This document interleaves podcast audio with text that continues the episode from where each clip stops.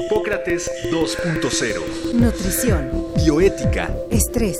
Vacunación. Salud. El Programa Universitario de Investigación en Salud y Radio UNAM presentan Hipócrates 2.0. Investigación y vanguardia en salud.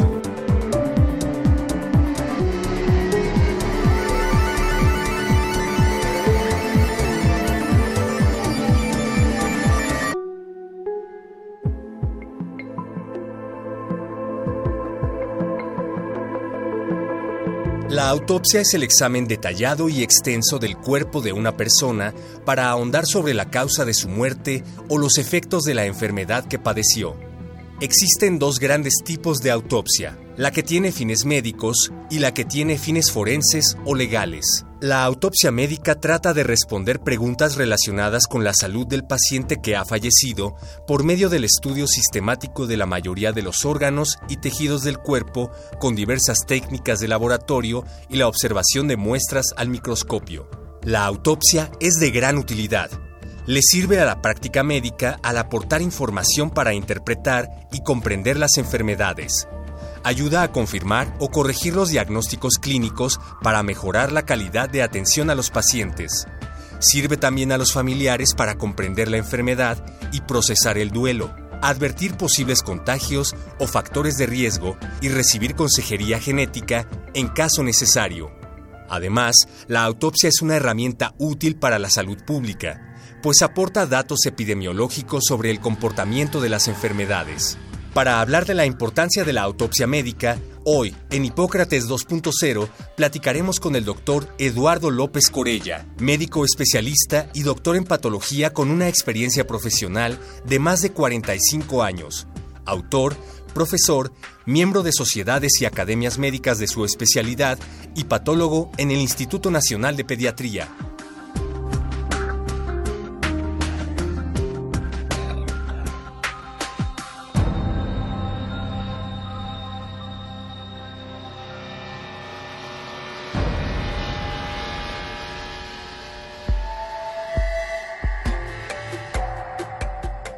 Bienvenidos una vez más a Hipócrates 2.0. Yo soy Omar López Vergara, estoy en cabina como todas las semanas con Mauricio Rodríguez. Hola, ¿qué tal? Omar, amigos del auditorio, bienvenidos. Pues en esta ocasión, como lo oímos en la cápsula, vamos a hablar sobre autopsias y quizá pues el primer referente que tenemos es este fenómeno CSI, eh, donde todos hemos estado viendo la importancia de la autopsia. Sin embargo, eso se trata de autopsia forense y no exactamente vamos a hablar de autopsia forense, sino de otro tipo de autopsia. Y para ello pues tenemos la, fortuna de tener al doctor Eduardo López eh, Corella, anatomopatólogo, así es, lo pronuncié correctamente. Bien. Muy bien. Para hablarnos sobre autopsias, por qué se realizan y cuál es su importancia. Muchas gracias, Eduardo, por estar con nosotros. Es un placer estar con ustedes. Quizá, ¿por qué no nos ayudas a entender qué es una autopsia y qué no es una autopsia para que el, público lo tenga más claro? La autopsia, sí, en general, es el estudio detallado, minucioso, de un paciente que falleció o de un ciudadano que falleció. La autopsia forense o médico legal, que es la en la que la gente piensa de entrada cuando piensa en autopsia, claro. pues trata de resolver problemas pues, relacionados con catástrofes, con delitos, con violencia. Sus procedimientos y su marco teórico es totalmente diferente de la otra autopsia de la que estamos hablando ahora, que es la autopsia médica. Es la autopsia que se hace en un paciente que falleció y que tratamos de aportar más información que ayude a complementar el conocimiento de la enfermedad que tenía ese paciente y de los problemas personales de ese paciente información que no pudimos captar mientras estuvo vivo el paciente. Entonces son dos cosas diferentes, incluso técnicas diferentes. ¿no? La, autopsia forense, como todo el mundo sabe, recalca mucho procedimientos como trayectorias de balas, catástrofes como quemaduras o violencia masiva, heridas. Este, heridas, cosas que son muy importantes, pero no son aplicables a la mayor parte de los pacientes que están hospitalizados. Casi siempre la autopsia médica se hace en un paciente que estuvo hospitalizado, que tiene un estudio, clínico, que se hicieron una serie de esfuerzos, que no se pudo salvar ni no se pudo curar su enfermedad y cuando se nos muere el paciente, pues queremos saber Claro ¿Qué nos faltó? De hecho, en, la, en unas notas que nos mandaste de donde tomamos lo de la cápsula, que te agradecemos infinitamente, nos decías que era como leer el último capítulo de un libro. La autopsia es como el último capítulo de la vida de una persona o del expediente clínico de una persona y que pues ciertamente no te puedes quedar sin leer el último capítulo de un libro, ¿no? Se terminó de imprimir. ¿no? bueno, ustedes recordarán, o, o, no, porque son más jóvenes, pero antes ¿Eso crees? los libros no estaban cortados por completo y uno iba leyendo con un cuchillo ¿Sí? Ah, no, cortando bueno, las no, hojas. Todavía, todavía. Siempre había, Mauricio, ¿cómo no? Siempre había el que desde el principio abría todas para que parecía que lo había leído. Pero en general uno sabía hasta dónde iba porque hasta dónde iban cortadas las hojas. ¿no? Entonces, ¿a quién se le ocurre no leer el último capítulo? Eso es lo que es la autopsia. ¿no? Pero no es un procedimiento con el que estén familiarizados, ya no digamos el público en general, los familiares de los enfermos, los mismos enfermos, el personal médico no Ni está tan lo- familiarizado con la utilidad de la autopsia. Pareciera que es como de que te van a investigar si te equivocaste o no, te van a regañar, te van a demandar, te van a hacer algo. Y no, o sea, la autopsia dice muchas cosas. Sí, aunque a nivel de eh, más media sí está muy difundida la autopsia. Netflix está lleno de series sobre autopsias y no dudes Eduardo que próximamente habrá una serie sobre autopsia moda. sobre autopsia médica. No es que está muy de moda a, ni- a pero nivel- casi todas Son- son médicos forenses, legales, sí. Salimos poco sí. en los medios para hacer un, una referencia a algo reciente. La única que yo conozco es esta película relativamente reciente que se llama Concussion, que demostró el daño neurológico de trauma continuo en jugadores de fútbol americano.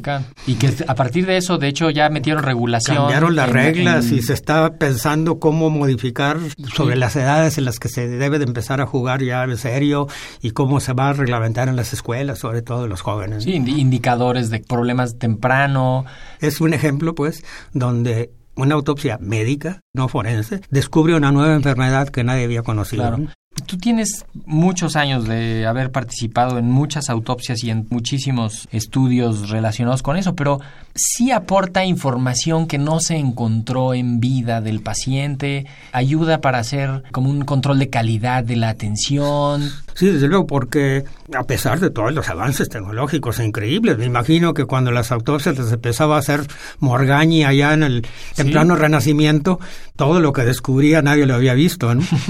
Sí. Ahora ha cambiado mucho, pero es más fácil ser historiador que profeta. En este nivel de organización de la interacción médico-paciente, pues el clínico es más bien un profeta, está tratando de adivinar qué hay adentro basado en lo que le cuenta el paciente y en lo que él puede ver desde fuera y ahora con la endoscopía un poco desde dentro.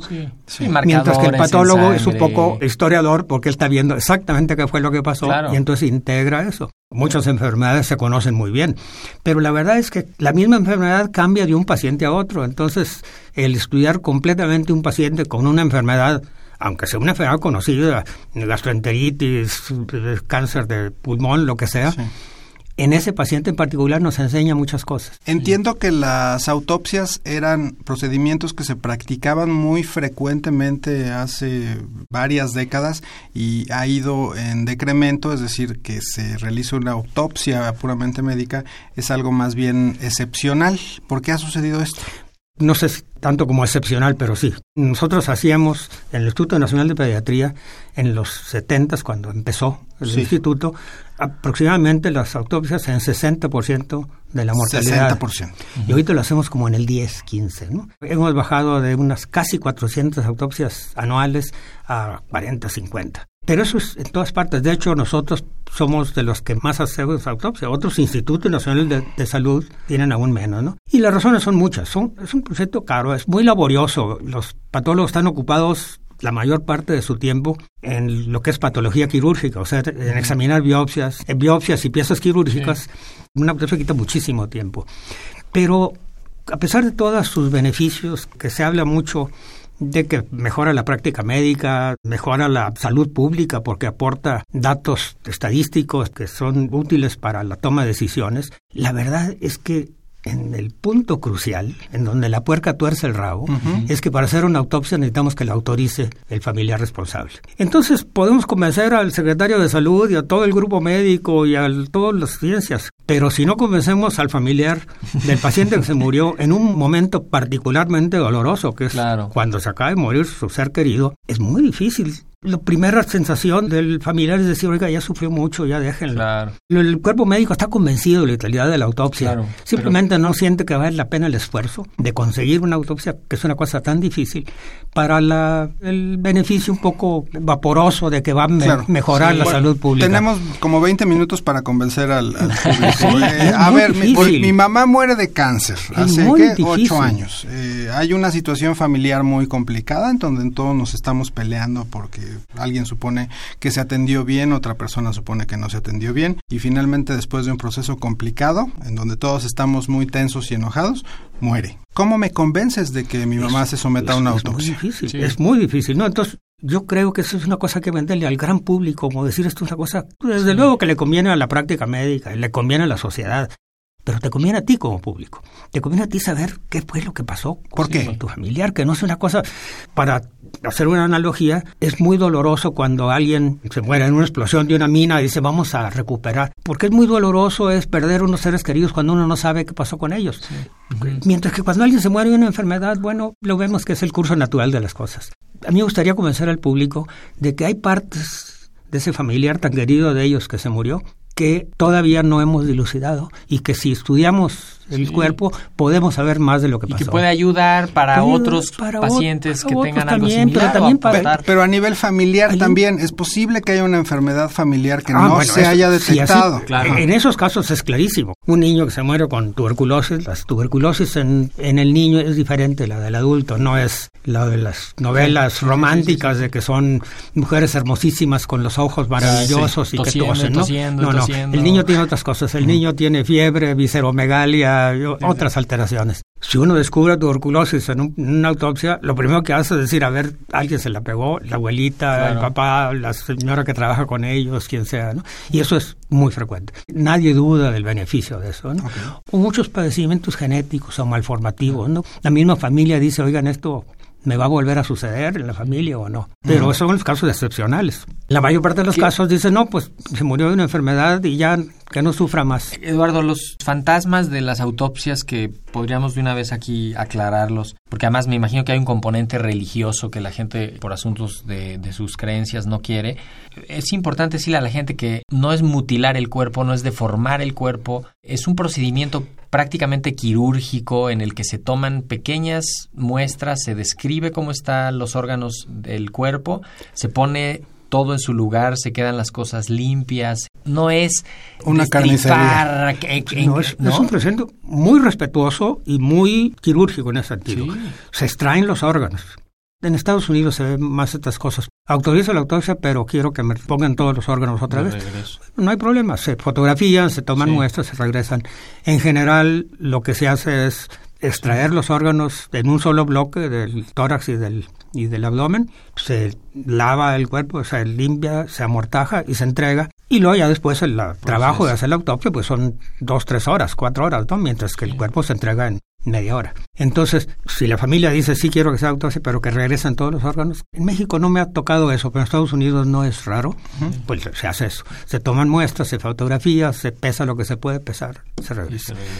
No queda de ninguna manera mutilado y además se hace con un espíritu de gran seriedad, pues no no es una cosa trivial.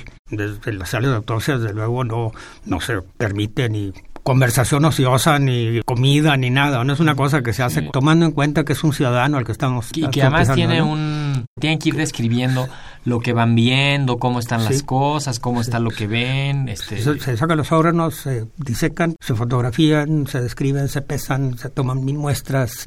Todo eso aporta para el diagnóstico final, que es un dictamen pues muy complejo, muy largo.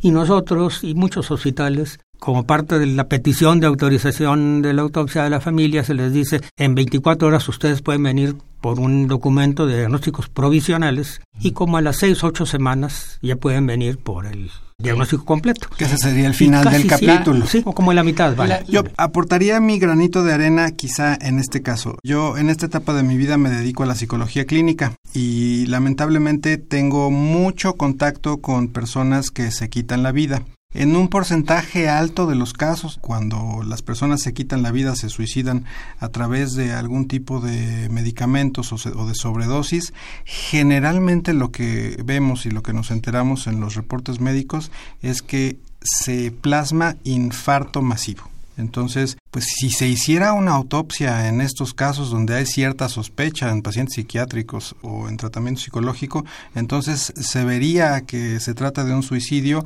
y quizá pues, se pensaría en atender más a la familia y ver si hay otras personas por ahí que también están en esta situación. Yo creo que ante la mínima sospecha de que pueda ser un suicidio, que también en la población pediátrica existe, ¿no? en adolescentes es un problema muy serio, ante la mínima sospecha, inmediatamente se informa al Ministerio Público y se hace una autopsia médico-legal con otra tecnología, seguramente hacen lavados gástricos y toman muestras de sangre a ver si hay tóxicos y cosas.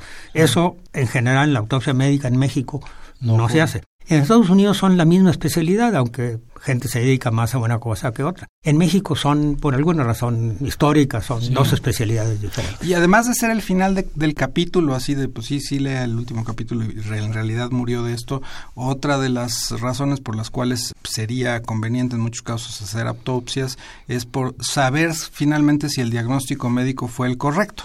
Sí, siempre la autopsia agrega cosas que no podían ser. Por eso digo, es más fácil ser historiador que profeta. el, clínico está hasta donde puede ser tratando de deducir qué es lo que está pasando a través de instrumentos indirectos. El patólogo está viendo las cosas directamente. ¿no? El tiempo nos dice si teníamos razón o no. Tenemos un alto porcentaje de acierto, pero no siempre, pues estamos también adivinando. En el caso de la autopsia, pues la adivinanza es menos, porque ya es una historia que ya está concluida y lo que queremos es llenar todos los recovecos que estaban oscuros dentro de la historia de ese paciente para tener una idea clara de qué fue lo que pasó. Y eso, el tener una idea clara de qué fue lo que pasó, vemos nosotros que le ayuda mucho a la familia también. No es una cosa de que, híjole, pues se murió, quién sabe qué tenía. No, sabemos que tenía esto. Habitualmente, pues las enfermedades graves acaban tarde o temprano matando al paciente, así es la vida, y queremos saber todos esos detalles. el, a veces tratamos de traer a la mesa al Hipócrates original, que estamos ahora en el Hipócrates 2.0, pero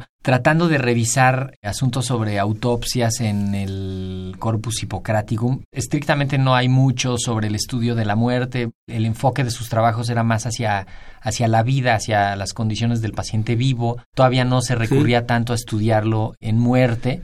Y eso vino hasta muchísimos años después. Decías Morgagni en 1760 y luego Bichat, que empezaron a hacer las primeras estudios ya de vamos a estudiar la muerte para poder mejorar la vida. Ahí empiezan los estudios de patología más sistematizados. Durante una larga época también muy respetable, pues la medicina fue muy humoral, ¿no? claro. poco después de Hipócrates, todo se explicaba por humores y no tenía mucho caso andar buscando nada para ellos, ¿no? Cuando de repente dijeron, no, no, no es, no es la explicación más correcta eso, sino hay una serie de alteraciones en los órganos. Entonces fue cuando se empezó a hacer autopsias más bien de una orientación médica, más bien anatómica, y empezaron por los animales y después veían, mira, también nosotros tenemos, fueron los albores de la anatomía comparada, pero no la correlación anatomoclínica, la relación de la enfermedad con las alteraciones anatómicas no se no estaban en la mesa eso. Eso, empezó con Morgañi y esas gentes. Después se vio que era fundamental. Era fundamental para entender por qué la enfermedad hacía lo que hacía. Remite a pensar en eso, a, pensar cómo la lectura del pasado nos puede ayudar a explicar el presente para que justamente esos profetas del futuro tengan herramientas para hacerlos. Es, se cierra el ciclo del aprendizaje y de la mejora hace a la medicina más científica. Sí. En el fondo, hasta el gran público puede entender eso. De ese gran público, el individuo que tiene una pérdida desgarradora, que es perder un ser querido, pues dice a mí que le sirva la práctica médica, pero pues al siguiente, ¿no? Quizá, no sé, Eduardo, tú corrígeme si estoy diciendo una barbaridad, pero en el caso que te puse de mi madre, pues finalmente murió de cáncer de páncreas y eso pues es difícil pensar que murió de otra cosa, pero estos casos donde un paciente está bien, y de repente algo se complicó y la muerte no queda tan clara, es decir, ¿por qué murió si estaba estable y por qué de repente lo metieron a terapia pues intensiva y qué pasó? Quizá es en esos casos donde más se recomendaría una, una autopsia. Claro, porque la autopsia no nomás está estudiando la enfermedad, sino está estudiando la enfermedad en el contexto social y en la interacción del médico y el paciente. Sí. Entonces, muchas enfermedades seguramente existen desde siempre, aunque sí hay nuevas, pero muchas existen desde siempre. Pero hay nuevos recursos diagnósticos, nuevas manipulaciones de imagenología que no sabemos sus complicaciones, que tienen que inyectar medios de contraste para ver estructuras y de alguna manera se crean nuevas enfermedades, se empiezan a usar nuevos antibióticos, nuevos agentes quimioterápicos en cáncer, que al principio con muchas pruebas minuciosas y extensas que se hacen en animales, pruebas clínicas, dicen esto ya se puede usar en humanos. Y luego aparecen complicaciones que no aparecían en los animales, entonces aprendemos con los pacientes que tienen cáncer, que ya sabemos que tienen cáncer, que ya sabemos cómo se comporta la historia natural, el cáncer tratado es otra enfermedad. Claro. Antes el cáncer, hasta hace unos 30, 40 años, pues si no lo quitaba el cirujano no había modo de curarlo. ¿no? Ahora que la mayor parte del tratamiento es con, con quimioterapia, y con radioterapia primero y después quimio, estamos conociendo qué hace la quimioterapia. Entre otras cosas, destruye el tumor o trata de destruirlo, pero hace muchas Pero hace otras, otras cosas, más que tenemos que sí. conocer para controlarla, para impedir esto, para ver cómo le sacamos la vuelta a todas Sí, que a, eso ¿no? me refiero. Tiene un Entonces- efecto de control de calidad de Sí. la atención. Y pienso, si ya hay un instrumento legal para que en caso de muerte anticipada uno pueda decir que quiere donar sus órganos y eso, ¿no habría una suerte de instrumento que diga uno, yo quiero que me hagan autopsia aunque mis familiares no quieran? Sería una herramienta Eso, útil, ¿no? Es muy interesante. No sé qué tanto se ha intentado eso, ¿no? Porque el- lo de la muerte anticipada es no quiero estar lleno de tubos. este, Exacto. si Sí, ya voy a morir, así. quiero morir decentemente en mi cama de sí, acero, sí, sí, si puede sí, ser sí, con sí, las sí. sábanas de Holanda, pues, este, que es lo que quisiéramos todos, Con ¿no? las de 1500 Sí. hilos. Es- Esa es una posibilidad, pero en la mayor parte de los casos, el que tiene que tomar la decisión, y es un trance dolorosísimo, pues es el familiar. Y si estos números que nos planteas son en un hospital público, en, en los hospitales privados, me imagino que el número de autopsias es... Es mínimo, aún menos. Solo excepcionalmente que lo- porque lo pide el paciente. ¿no? A veces con intención de litigio, de, de sí, pues ese es un recurso, ¿no? Sí. La verdad es que las catástrofes médicas casi siempre son catástrofes médicas, casi nunca hay mala fe. Puede haber incompetencia en el peor de los casos, puede haber error. El profeta se equivoca, pues, Claro, porque claro. está no está viendo las cosas como son, está deduciendo las cosas. Entonces, los médicos a veces se dicen, no quiero que se le autopsia porque a lo mejor salió algún error. La verdad es que hay muchos artículos que han examinado eso diciendo casi siempre la autopsia acaba protegiendo al médico porque acaba revelando la historia natural de la enfermedad a la cual no se le podía hacer nada, ¿no? Y además, hay que buscarle y tratar esto y si no sirve tratar esto. La medicina es científica pero es científica muy tentativa pues. No, no hay modo de sacarle la vuelta a eso no no no, es no es matemáticas pues. tiene que haber un diálogo entre el, el clínico y el patólogo constante sobre lo que está ocurriendo. Nos ponías tú dos ejemplos de cosas que ustedes encontraron en las autopsias que ayudaron a que los médicos levantaran, o sea, Sí, los clínicos sí, levantaran la mirada y dijeran, oigan, está pasando esto y quizá no lo estaban ellos pensando porque era algo que no se pensaba. No se pensaba, no se te ocurre. Fibrosis quística. Y es el equivalente de esta la lesión esta postraumática de los futbolistas no Ajá. Sí. como lo que nosotros encontramos en la fibrosis quística. y eso. No- Son ¿nos cosas podrías hablar no de eso? La fibrosis quística como mucoviscidosis es una enfermedad muy muy grave, es un, un defecto molecular de todo el sistema exócrino que es muy compleja y muy conocida porque es, una- es la primera causa de muerte en niños pequeños en países de origen europeo, ¿no? Pero se decía, los mexicanos no tienen mucoviscidosis o fibrosis quística, tampoco los chinos ni los negros. La verdad es que no es tajante la, la diferenciación entre quién es qué racialmente. Hay unos artículos muy famosos, muy célebres de, de Rubén Lisker, donde ellos estaban estudiando grupos sanguíneos en muchas poblaciones de México y comparaban, sabiendo que hay grupos características, grupos sanguíneos que son atribuibles a población norteeuropea llamada caucásica y otros atribuibles a enfermedad indoasiática que era más característica de la población originaria en México, la población indígena. Y ellos estudiaron estos distribución de estos grupos en poblaciones rurales que se consideraban mestizas Sí. y en otras que se consideraban indígenas por razones lingüísticas y costumbres y lo que sea. Y sí, la frecuencia de marcadores caucásicos, digamos, en los grupos sanguíneos era mayor en los pueblos mestizos que en los otros, pero era también muy importante. Digo, me imagino que uno se mete a la selva, a la candona, a lo mejor allí no tienen mucho de caucásico, pero en la población de México todos somos Sí. Caucásicos, indígenas, Mezclados. asiáticos, ¿no? Entonces, cuando nosotros empezamos a hacer autopsias en estos niños que parecían desnutridos, pues sí, muchos eran desnutridos, pero otros no, no eran desnutridos, otros tenían fibrosis quística característica, ¿no? Y eso cambió la, el modo de ver los pacientes. Ahora se les hace electrolitos en sudor, se busca. la- Y entonces estos pacientes antes se morían a las primeras de Ajá, cambio. a través de porque la son niños que sí. tienen un moco muy espeso, que les, hace, les da una infección respiratoria y acaba. nomás no salen de esa. A través de la autopsia se descubrió autopsia que sí "Oiga, esta había fibrosis existe, no, en México. No es nomás de los caucásicos, de los blancos, es de todos nosotros. Nosotros somos mestizos y tenemos algo de caucásico también. pues. Sí. Eduardo, tenemos que terminar. Nos queda la, pues justamente el mensaje de, de interesarnos en la autopsia, no en la propia, porque no estaremos para verla, pero en la autopsia del familiar, cuando se necesite platicar incluso con el médico tratante, si, si sería importante que se hiciera una autopsia. Eso le, le va a servir a, a muchos niveles y pues queremos agradecerte que hayas venido. Y sido un placer estar con ustedes y una oportunidad de hacer este mensaje que me hace lo más importante, ¿no? Hay que convencer no a la profesión médica, hay que convencer al gran público, Al gran público, de sí. que esto le conviene. Así es. Muchas Y gracias, Eduardo. Muchísimas gracias. La próxima semana aquí en Hipócrates 2.0 hablaremos sobre trasplante fecal, eh, trasplante de microbiota, eh, una línea de investigación que se utiliza particularmente para cierta enfermedad, pero que también es promisoria, es como una cosa de ciencia ficción que suena extraña, pero pues hablaremos de qué se trata y cómo se puede hacer. Va a estar con nosotros eh, el doctor Max Schmulson, que ya lo invitamos una vez a hablar sobre el síndrome del intestino irritable y pues ahora nos va a venir a platicar sobre trasplante fecal y microbiota. Así que los esperamos la próxima semana. Esto fue todo por hoy. Muchísimas gracias. Así es, no dejen de escucharnos, nos oímos la próxima, hasta luego. Agradecemos al doctor Samuel Ponce de León, coordinador del PUIS y coordinador académico de la serie. El Programa Universitario de Investigación en Salud y Radio UNAM agradecen tu escucha. Te esperamos la siguiente semana para platicar sobre lo último en materia de salud e investigación. En Hipócrates 2.0. Investigación y vanguardia en salud. Se despiden de ti en la producción Patti Gamboa, Héctor Castañeda y Alejandra Gómez. Hipócrates 2.0. Radio UNAM. Experiencia Sonora.